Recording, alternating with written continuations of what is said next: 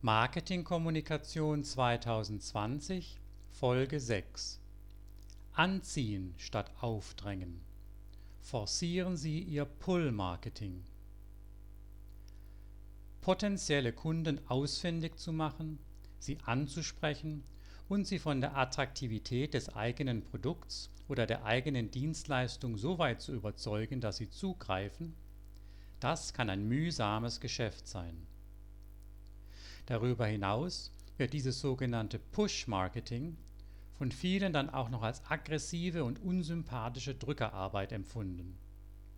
Niemand will sich schließlich, möglicherweise gegen den eigenen Willen, etwas aufdrängen lassen. Deshalb sollten Sie in Ihrer Marketingkommunikation nach Möglichkeit alles unterlassen, was den Eindruck entstehen lässt, Sie wollten Ihre Kunden zu etwas überreden. Setzen Sie statt dem Pushen auf die Pull-Strategie. Generieren Sie einen Sog, der Ihre potenziellen Kunden von sich aus auf Sie zukommen, Sie aus eigener Initiative nach Ihren Produkten oder Leistungen nachfragen lässt. Um dies zu erreichen, müssen Sie für einen Moment die Position des Anbieters verlassen und sich in die Situation Ihrer Kunden versetzen. Wonach suchen diese welche Bedürfnisse haben sie? Was fehlt ihnen? Um dies herauszufinden und darauf reagieren zu können, müssen Sie möglichst intensiv mit Ihren Kunden kommunizieren.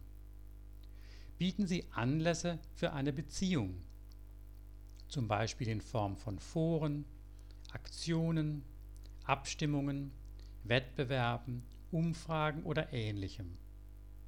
Gerade das Internet im Allgemeinen und die sozialen Medien im Besonderen bieten dazu mannigfaltige Möglichkeiten. Arbeiten Sie geduldig am Aufbau der Beziehung.